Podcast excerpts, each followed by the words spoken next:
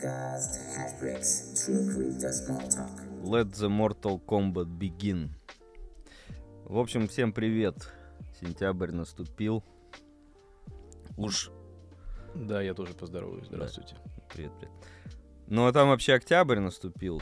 Уж роща отряхает последние листы. Ну, короче, вот такая всякая пушкинская фигня.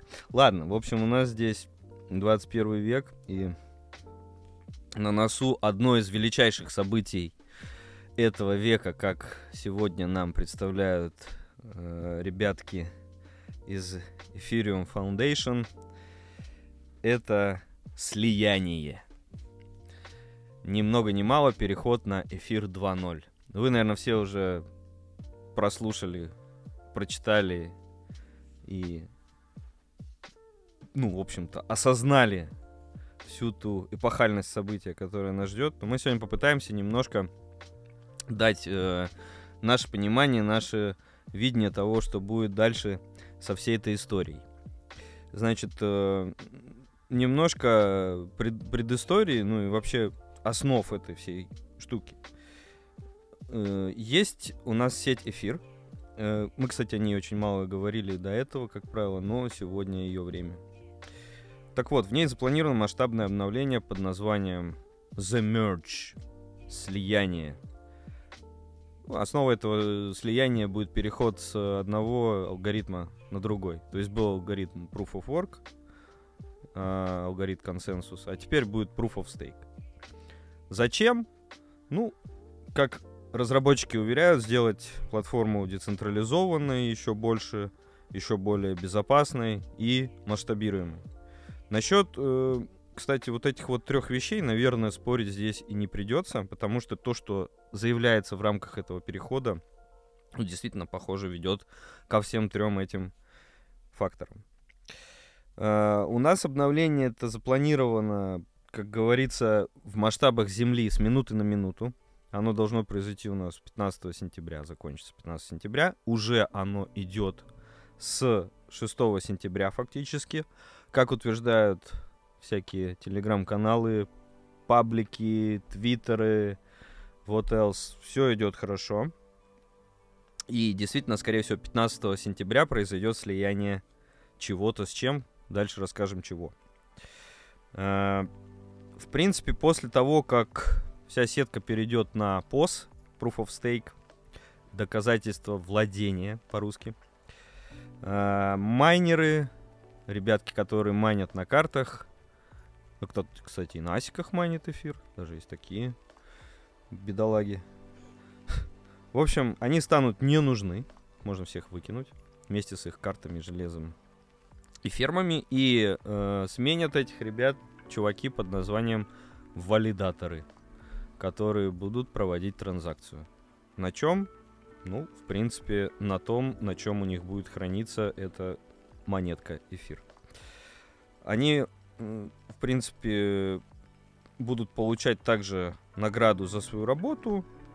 И эта награда ожидается у нас где-то в районе 4-4,5, если мы говорим в терминах доходность в процентах годовых. Вот. Но все это супер. Но главное, что последует за Proof of Stake, это вот все-таки то, что должно сделать эфир прообразом будущих цифровых фиатных, как мы сегодня видим, денег. Ту функцию, которую они сегодня у нас выполняют.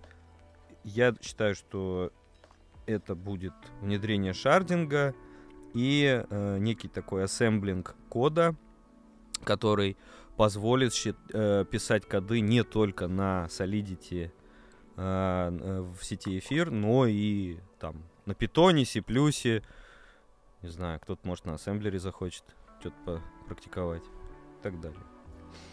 Вот. Все. Шардинг. Все. Не, ну подожди, сразу? Ну, come on. А, Я вот просто сухую выжимку дал для начала. А ты хочешь раз про шардинг? Ну, слушай, вообще ты такие фразы сказал. Ассемблинг, шардинг. Надо хотя бы пояснить. Ну, давай. Вот, ну про ассемблинг ты сказал, что смарт-контракты будут поддерживать разные языковые протоколы, что в целом как бы обеспечит некоторую разнообразие. Да. Вот. И проще будет в эту технологию войти, так сказать, более низкий порог входа. Так. А по поводу шардинга, так это вообще интересная история. Первоначально он был... Что такое шард? Осколок, да? То есть это сегментирование сети, по Мгм. большому счету. Штука, применяя э, слово из баз данных, прошло. То есть когда... MongoDB, например. Например. Да, в принципе, любые условно высоконагруженные интерфейсы и сети. И программные продукты, в основе их стоят быстрые системы управления базами данных. То есть в какой-то момент просто увеличение ресурсов становится недостаточно, и ты начинаешь дробить, да, то есть ты связываешь такой логическими взаимосвязями некоторые узлы Мгм. и кусочки баз данных, но по большому счету так, чтобы у тебя где-то централизованно все данные хранились вместе, такого нет. Они все, так сказать, разбросаны в угоду производительности. И вот такой же, так сказать, трюк коллеги хотят проделать на сети эфир. Ну, то есть она будет просто быстрее фигачить транзакции. По большому счету у тебя мастер-сеть да, разваливается на несколько ее сегментов, и внутри идет валидация уже этим узлом сети. То есть у тебя идет распараллеливание, по сути, Мгм. блокчейна, и разные кусочки сети валидируют свои кусочки транзакций, да. Таким образом, если у тебя производительность мастер сети 10 транзакций в минуту, то здесь, создав, допустим, 100 таких подсетей, у тебя будет уже 1000 транзакций в секунду, да, то есть и уже можно там к визе или мастер-карду с его 24 тысячами транзакций в секунду подобраться. Подкатывать. Вот, А это- сколько будет вообще после того, как это все будет происходить? Шардинг вот это даст возможность, сколько там транзакций в секунду? Есть инфа?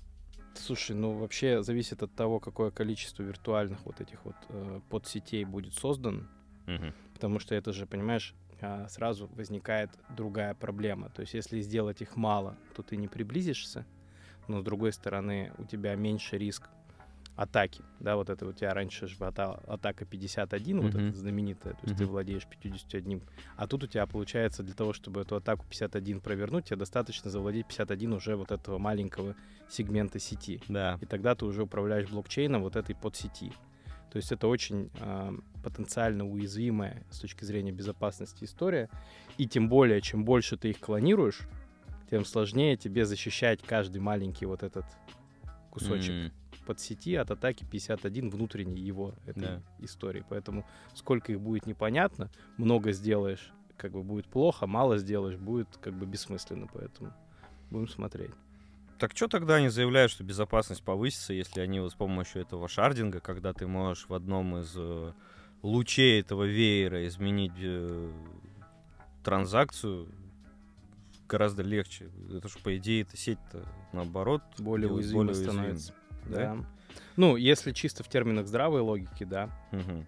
Ну, видимо, есть. Но есть там, есть, видимо, есть какое-то ноу-хау. Как, как обычно, знаешь, это когда ты читаешь что-нибудь про блокчейн или криптовалюты, там всегда ты думаешь, ну подождите, так это ж не так работает. Потом Да. тебе говорят, но эту проблему мы тоже подумали, мы ее решили. А вот, Но эту проблему решит 420 тысяч валидаторов. например. А как фиг его знает? Ну, Да. говорят, что решит, вы просто верьте. Ну ладно, понятно. Короче, шардинг — это тема.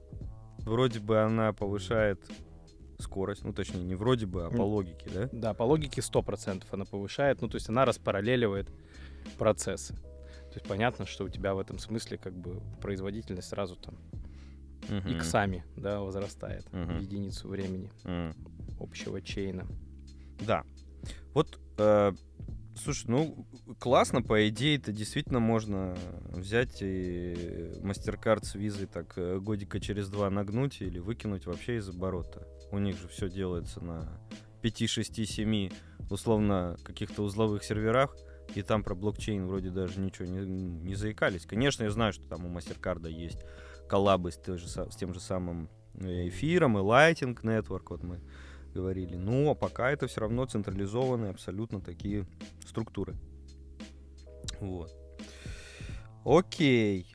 Э, Вот, знаешь, я как бы еще посмотрел, э, что мне, ну, в целом пока что нравится во всей этой истории. А в какой? Ну, в, в истории перехода на пост. А, что в принципе, ну, это не true крипто, мы уже об этом говорили в предыдущем и пост предпредыдущем подкасте, не true крипто, но по факту ты можешь просто сейчас э, достаточно безрисково получать свои 4,5% годовых в эфире. 4,5% получают валидаторы, которые 32 эфира могут блокировать в, для того, чтобы стать полноценным валидатором. 32 эфира — это, ну, порядка 55 тысяч долларов на данный момент. В принципе, для какой-то части населения земного шара, наверное, небольшой, но все равно, это подъемная цифра. Поэтому вот такое вот включение в процесс не супер сверх богатых людей, но каких-то там обеспеченных, оно достаточно интересно с точки зрения вообще такого опыта инклюзивности и опыта масштабирования. Вот. Э, и очень интересная деталь. Вот можно ее отдельно разобрать, она достаточно сложная технически, можно не разбирать. А, но э, что мне понравилось? То, что эфир после того, как он перейдет на POS, он фактически становится дефляционной монетой. То есть эфир будет сжигаться, эфира будет сжигаться больше, чем э, будет э, производиться с каждым блоком. И по мере роста интенсивности транзакций на нем и интереса к нему, процесс сжигания будет только более интен, ну, в общем, более интенсивный. И вот я как бы раньше вот эту историю не сёк, по сути, да, но то, что вот за последнее время я понял, это фундаментально достаточно круто. То есть, если монета становится дефляционной по образу биткоина, ну, это очень круто. То есть в мире, где идет постоянная накачка денежных масс, суррогатов и так далее, Э, что-то дефляционное, по идее, должно расти к тому, что является инфляционным. Ну, соответственно, там, эфир к доллару США или эфир к рублю. Вот, поэтому с точки зрения цены самого этого актива, базового этой сети, это все очень круто. А, ну, кстати, надо сказать, что э, настоящий, который на данный момент есть алгоритм Proof of Work, он достаточно часто критикуется всеми, кому не лень, за то, что это не экологичная штука, то, что нужно э, перебрать этот э, хэш-функцию, вычислить э, через обратную хэш-функцию этот э, код, но в принципе, вот, ну, наверное, отчасти это правильно. Эм, и одним из еще, помимо безопасности, масштабируемости и децентрализованности сети, является э, фактор э, это снижение вот этого вот карбонового следа, который, собственно говоря, эта сеть на данный момент производит. А сколько она производит? Ну, вот на сегодня, по состоянию на июнь этого года, сейчас то же самое, в принципе, в сентябре, она потребляет 112 тераватт-часов в год. А, это сколько? Вот много-мало? Ну, для примера, YouTube потребляет 244 тераватт-часов в год. А Netflix 100. Ну, то есть, в принципе, все люди в мире смотрят Netflix и столько же потребляет эфир. А вот, э, ну, YouTube в два раза больше потребляет. Вся добыча золота для информации. Вот 240 тераватт-часов в год. Биткоин 200 тераватт-часов в год.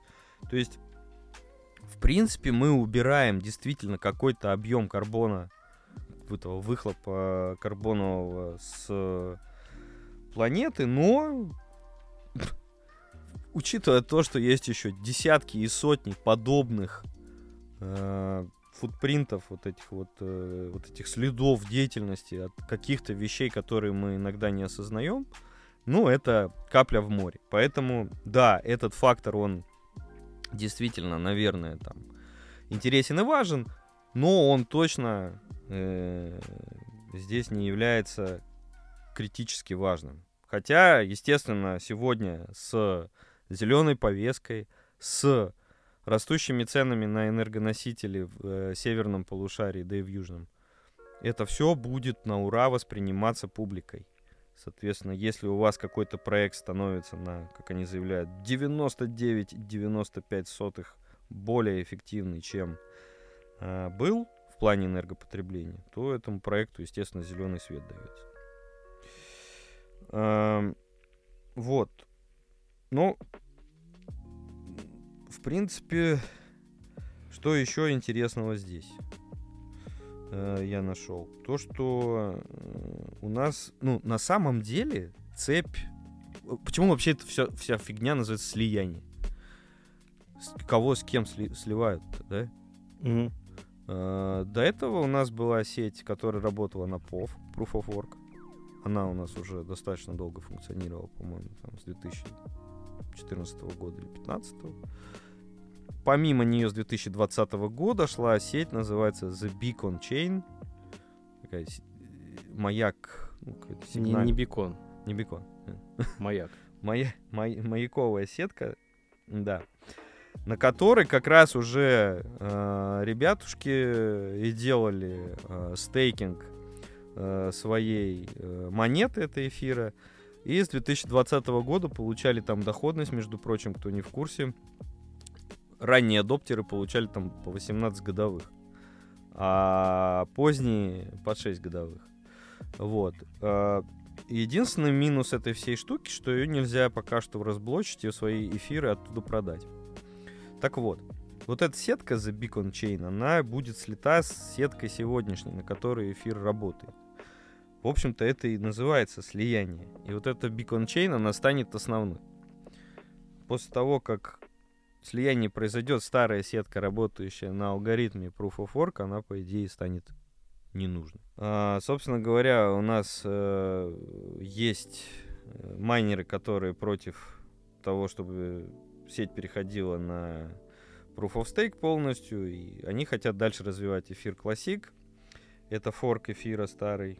И э, эфир э, Proof of Work, тикер ETHW, можете посмотреть. э, то, что такое сейчас э, такая, такой форк, использующий Proof of Work механизм, уже существует. Вот. Вообще, ну, вообще как бы, майнеры действительно остаются не у дел. И их можно понять. Ну, что вот им сейчас делать, скажи? Ну, либо переключаться, ты прав, на какие-то альтернативные системы СПОВ, да. ну, либо сильно грустить и пытаться продавать эти видеокарты. Что, кстати, должно поддержать геймеров. Да, которые последние 4 года находятся вообще просто в прострации от этого эфира и всей этой белиберды. Нормально в World of Warcraft не поиграть даже. не самая емкая, конечно, с точки зрения. Да. А какая сейчас самая емкая? Слушай, интересно. Дота емкая вообще? Нет, ну она же тоже сделана на базе Warcraft 3, в принципе, движок. Ну да. А больше я ничего и не знаю. Нет, там обычно какие-нибудь, знаешь, эти хитрые шутеры. Что-нибудь типа киберпанка, наверное, вот туда. Пак бы вот этот вот. PUBG, да, ну он требовательный был к ресурсам. Ну, тоже старенький. В общем, надеемся, что у геймеров настанет наконец э, пора более-менее... Кстати, раз уж ты на эту тему речь завел, Так. забавный факт, что кажется, опять же, что в игровом комьюнити вот последние 4 года с ростом как раз стоимости вот видео графонов и всего этого, как-то, знаешь, гонка вооружений потихонечку сходит на нет. То есть выходящие вновь игры, они уже не настолько, знаешь, радикально отличаются по требованиям, как это было раньше. То есть там каждая следующая игрушка — это обновляй комп. Мгм. Сейчас в этом плане все как-то стараются аккуратненько. Ну, это к этому еще и кросс- кроссплатформенность, конечно, добавляет, потому что ты сейчас сразу выпускаешь игру там на 3, на 4 вида устройств, включая там приставки, консоли и все это вот добро, и поэтому у тебя, в принципе, аппетиты снижаются. Ну, Слушай. то есть пятый PlayStation там удовлетворяет все эти... Да, то есть и в этом плане как-то игры стали по поумереннее себя Мгм, вести. мгм. Вот, по поводу того, что делать майнером, ну, это интересный, конечно, момент. Да ничего не делать. Ну, либо переходить действительно на эфир классик, э, либо... Ты знаешь, я вот, кстати, разговаривал на той неделе с одним майнером, у него очень много оборудования именно под эфир. Я говорю, чувак, слушай, а что ты будешь делать через две недели? Он говорит, да, они не перейдут. Ну, А, Ну, то есть, э, просто чел где-то- отказывается Где-то я верить. это слышал. Да. И- Слушай, часто такая тема, на самом деле, когда у людей такая ситуация и Мгм. отрицание. Да, вот реально просто э, никто не знает, что делать, и э, считают, что эфир не перейдет на пост. Ну, на самом деле, вот такие вот альтернативы, как эфир классик, эфир пов, это, ну, ребята, которые опытные, понимают, что это не панацея, это не спасет их, потому что как только все начнут майнить эфир классик, они сразу что? Начнут его продавать для того, чтобы закрыть свои затраты на электричку, ну там другие косты, да. А, капитализация эфир классик там 100 миллионов долларов. Это 150. ни о чем. Да. То есть для того, чтобы э, капитализация эфира сейчас, я не знаю, там, в 19 или 30 раз больше.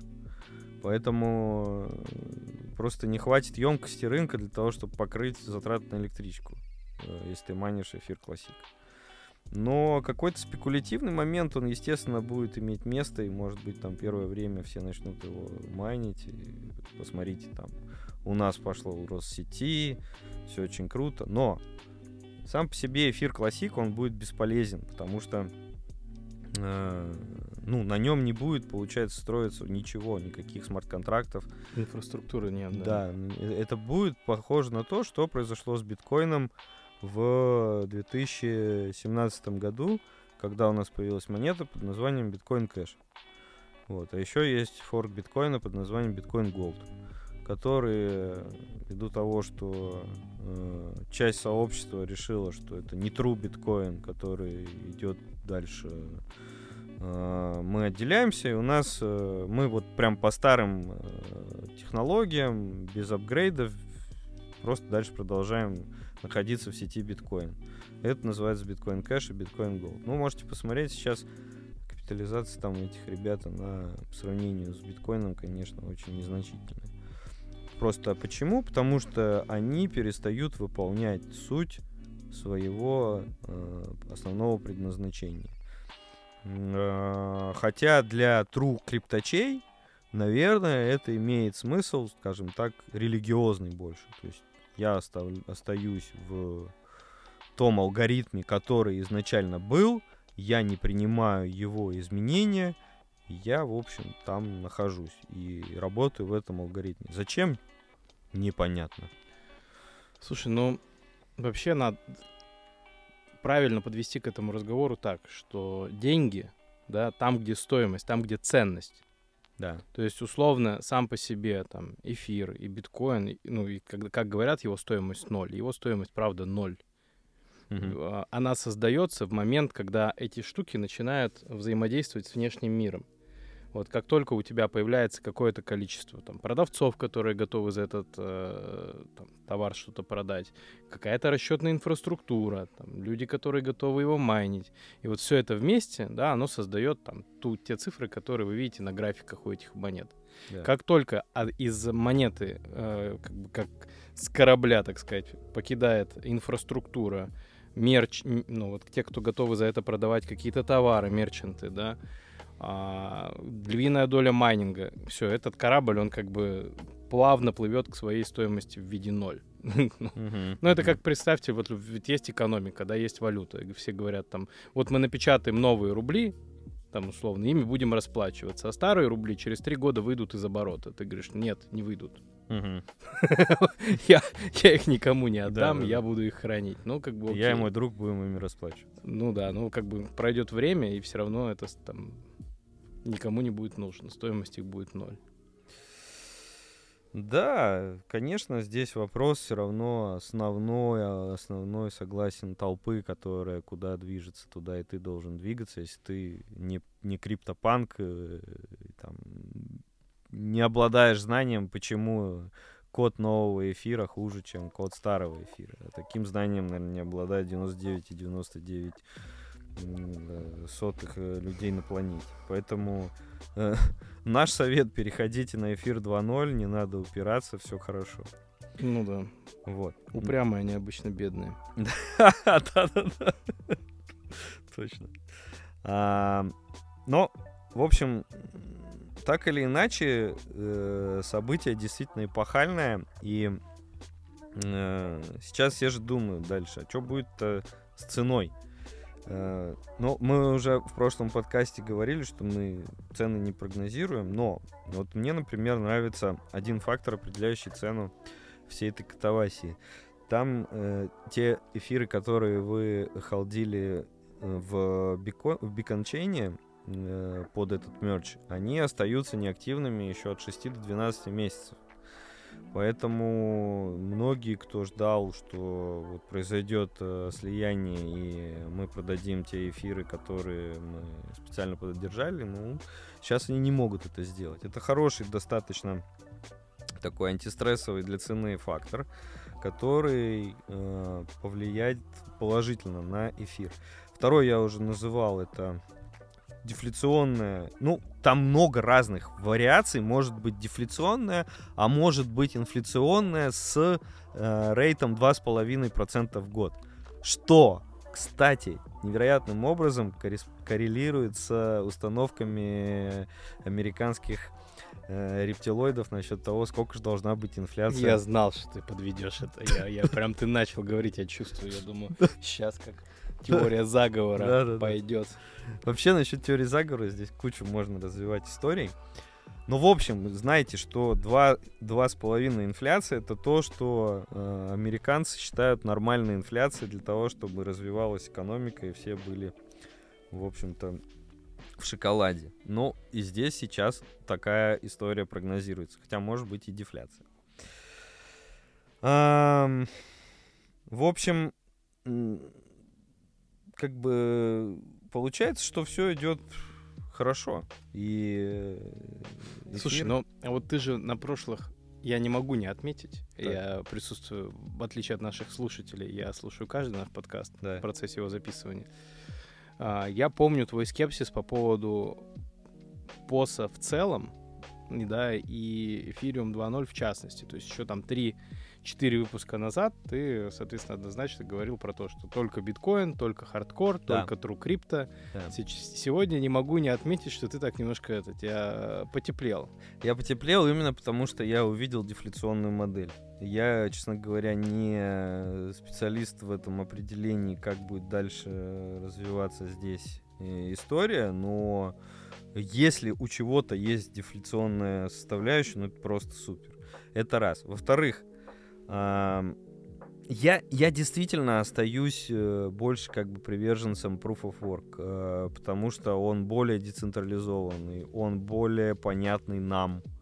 И фиг знает, что вообще вот это вот, как, какие теперь будут внутри эфира протоколы применяться, и как ты правильно заметил, э, где-то Вот. где-то выйдет какое-то обновление, которое скажет, а вы знаете, ну там же все вот так устроено было. Слушай, вот что меня в этой теме беспокоит, я все ждал, когда мне представится возможность. Я тут покопался. Так.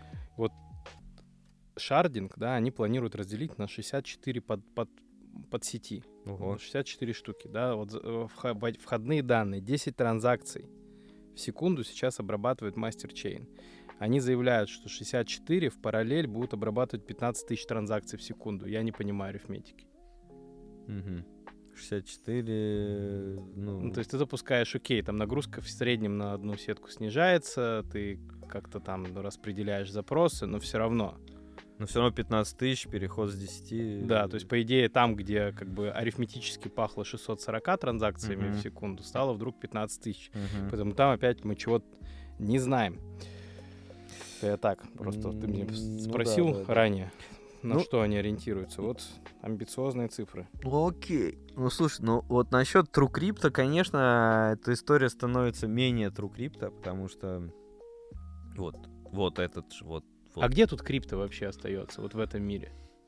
Вот, ну, слово крипто, да, то есть вот где шифрование, ну, в смарт-контракты-то будут оставаться все равно. То есть смарт-контракты э, будут иметь место. Собственно говоря, сама природа смарт-контракта подразумевает криптографию. Не, это понятно. Я скорее тогда по-другому задам вопрос. А где децентрализация? Где децентр Где децентр? в этой истории? Это 420 тысяч валидаторов, которые э, делают... Смотри, здесь какая история? По сути, ты можешь стать валидатором даже со своим домашним ноутбуком.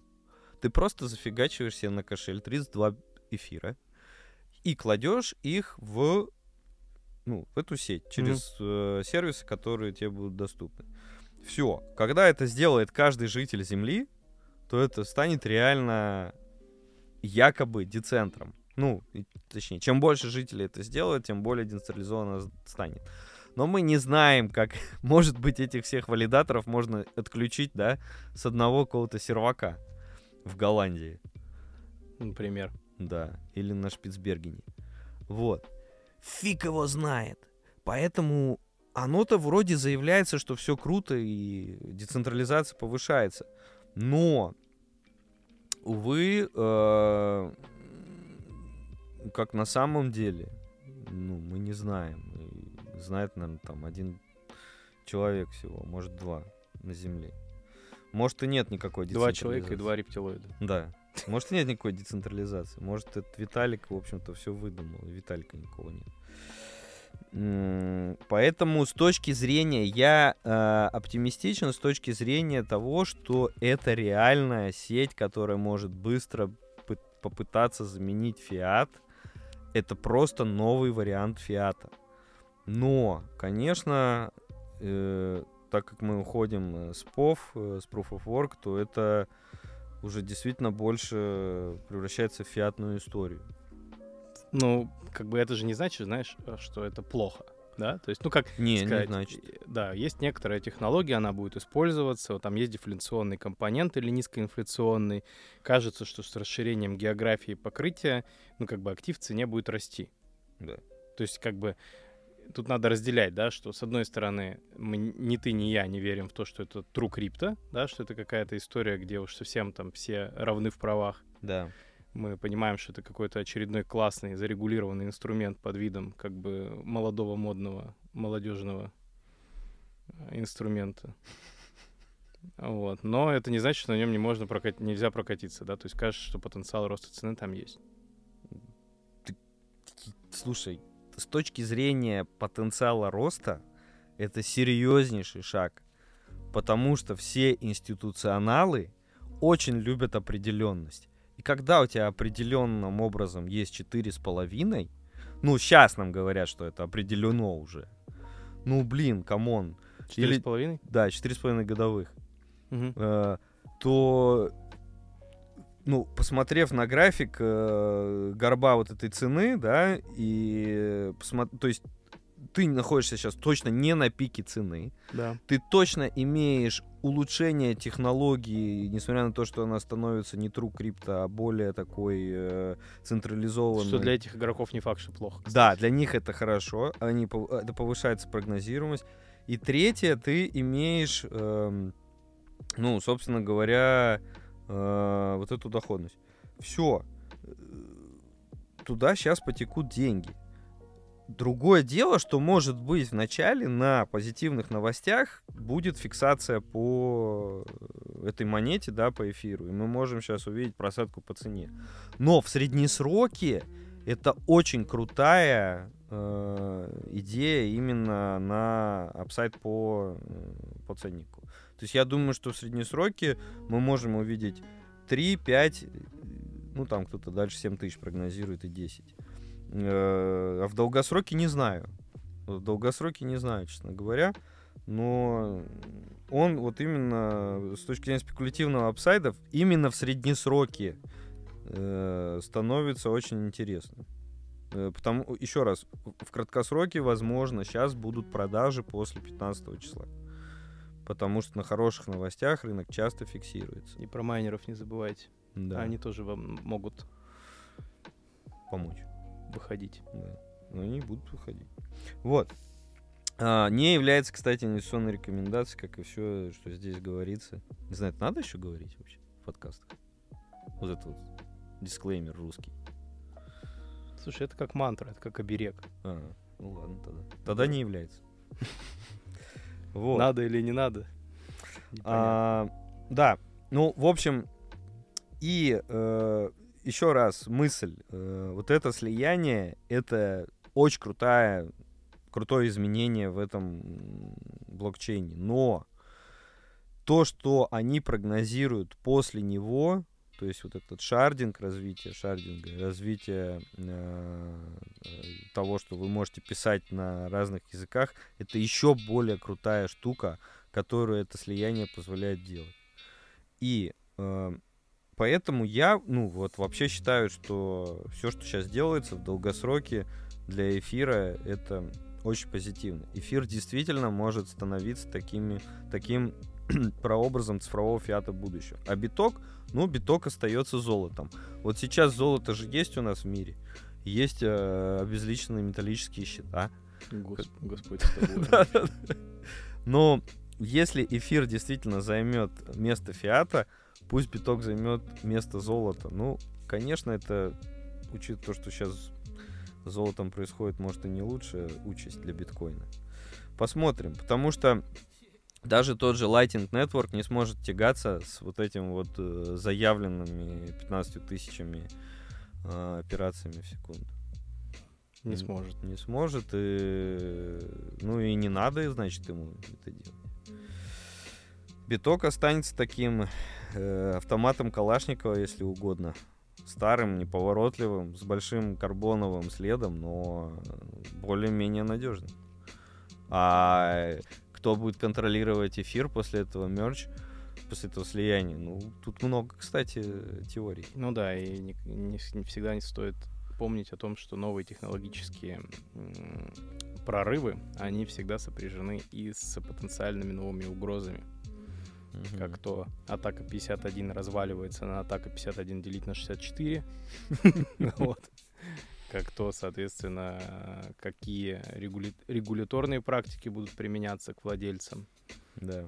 То есть эта вся история, она там выглядит технологически, действительно, я с тобой согласен, очень перспективной с точки зрения там инфраструктуры, да, то есть инфраструктура становится более технологичной, более способной пропускать большее количество транзакций, но при этом появляются свои там уязвимости и свои риски, Да. да, у которых там старый добрый биткоин лишен. Да. Ну, слушай, а вот прикинь, ну, что-то сломается. Не знаю, вот сейчас вот 15 числа э, Виталик выйдет и скажет, слушай, Всё сломалось. чуваки, что-то что не то. Вот мне интересно, что дальше будет. Ну, то есть, может же все и пойти по плохому сценарию.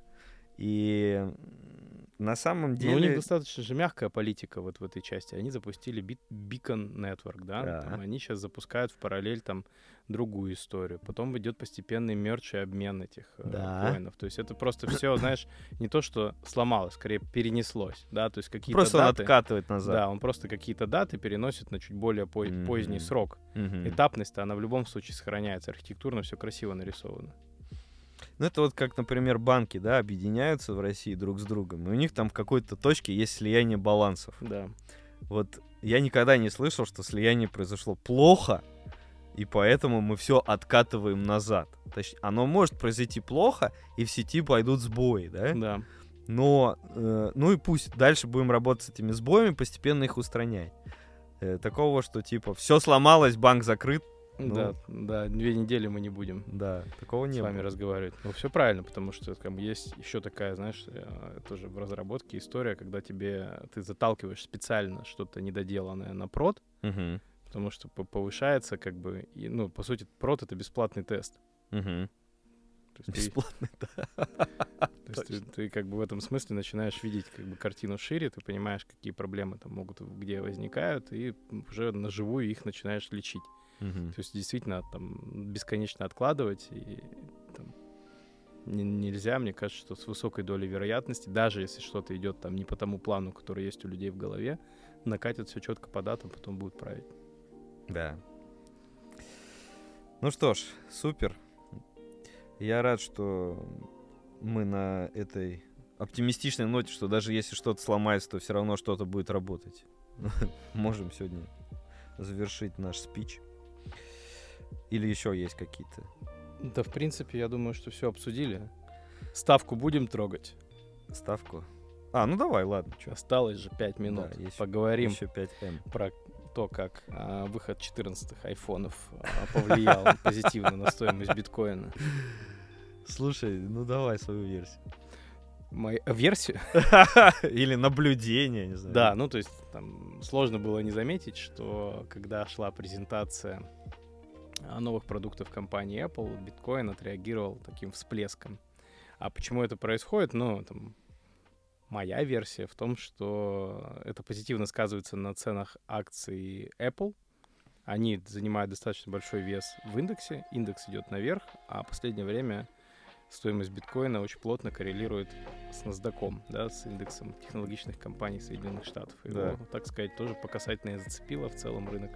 Позитивно на это отреагировал и чуть-чуть денежек еще и в биткоин залили заодно. Да, но э, вообще, вообще вот сейчас я э, сотрудничаю с одной командой м, аналитиков, которые пытаются наладить ДУшку, доверительное управление в крипте. Ну там ни шатка, ни валка, ладно, бог с ним. Но они прям реально провели исследование, которое показывало, э, что является основным на данный момент фундаментальным фактором, э, который двигает цену битка. И с большущим отрывом выиграла ставка ФРС. Ну, то есть, чем дороже деньги, тем дешевле биткоин. Да, там даже не в этом дело, а чем больше вот эта вот э, экспрессия насчет того, что сейчас мы все подымем, вот сейчас инфляция настолько высокая, надо подымать дальше и потом еще дважды по столько же, а может быть и больше. Это ровно то, что произошло перед тем, как биток у нас упал с 25 на 18 700, который вот за последние две недели мы видели падение. Пауэлл, это глава Федерального резерва, э, вышел и сказал, что, чуваки, инфляция высокая, нам нужно будет поднять ставку на 0,75, скорее всего, а потом еще на 0,5 и на 0,5 или на 0,25. Там была тетечка из Канзаса, э, Джордж такая, я сейчас Bloomberg смотрел с утра, говорит, Джордж, вот она говорит, мы больше не допустим ошибок по инфляции. У них дикая ястребиная э, риторика была. И на этой волне они укатали биток вместе с э, Насдаком, естественно, туда, куда, где мы его видели, на 18700. Это, кстати, был low. Это было худшее закрытие биткоина в этом году. Июньское падение было больше, но день закрывался выше. А закрытие этого падения было минимум, минимальное в этом году. 18700, вот, по-моему, так. Вот. Поэтому ставка э, чудесным образом продолжает влиять на крипту через фондовый рынок. Мы уже об этом говорили. Есть модели дисконтирования потоков денежных. Блин, ну так неохота сейчас народ грузит. Старая тема. Да. Окей, не будем. В общем, а сейчас-то почему вырос?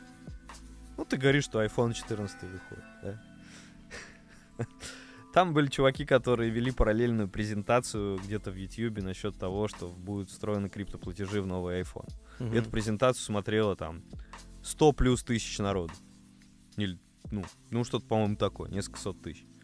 А, я вот вообще считаю, что все это не случайно, и невозможно было ввести эту презентацию просто так. Это был такой некий вброс кого-то, ну, вряд ли это самой компании Apple, но кого-то, кто знает, как это потом связать. Окей. Вот. По- по- В части этих, а, как это называется, теории заговора к тебе будем ходить. Да, да. Сейчас, вот. Поэтому, еще раз, действительно, ставка ФРС является сейчас основной фундаментальной силой, которая влияет на рынок. Но, ребятки, а, судя по всему, если вы историю посмотрите, то рынок акций, он падает только в первом цикле, в первом раунде, скажем так, вот этого вот ужесточения поставки. Потом он понимает, что будут еще ужесточения, но это рано или поздно закончится, и он начинает расти. И в итоге рынок акций растет всегда, когда ставку поднимают, потому что рынок живет ожиданиями, что после того, как ее нафиг в итоге подымут, ее будут держать или снижать. Рынок всегда закладывает то, что будет, а не то, что сейчас. Поэтому сейчас мы, наверное, находимся в той ситуации, когда ФРС уже показал все, что он готов сделать. Это повышение 0,75, 0,5 и там 0,25, по-моему. Соответственно, все это переварено. И э, если не будет сюрпризов по инфляции американской, по-моему, завтра будет... Э, Посмотрим, потому что да. есть ожидание, что пик мы уже прошли. Да. Там. Если пик пройден, то, возможно, мы э, можем иметь э, bull market, э, может быть, и не глобальный там на несколько месяцев, но хотя бы на несколько недель мы будем иметь э, bull market. Вот. Ну, это бычий рынок, когда э, растет цена актива. Поэтому ставка влияет, но вот влияет вот так вот достаточно хитрым способом. Ну, теперь тут все. Теперь точно. Так что ждем а, бычий рынок на ставках растущий. Ждем хорошего наката эфира 2.0 и среднесрока с позитивного по эфиру. Да. И в целом, что как бы, в целом ситуация начнет улучшаться и по другим Фронтам. вопросам. На других И фронтах. на других фронтах. Все, спасибочки. Пока. Всего доброго, до свидания.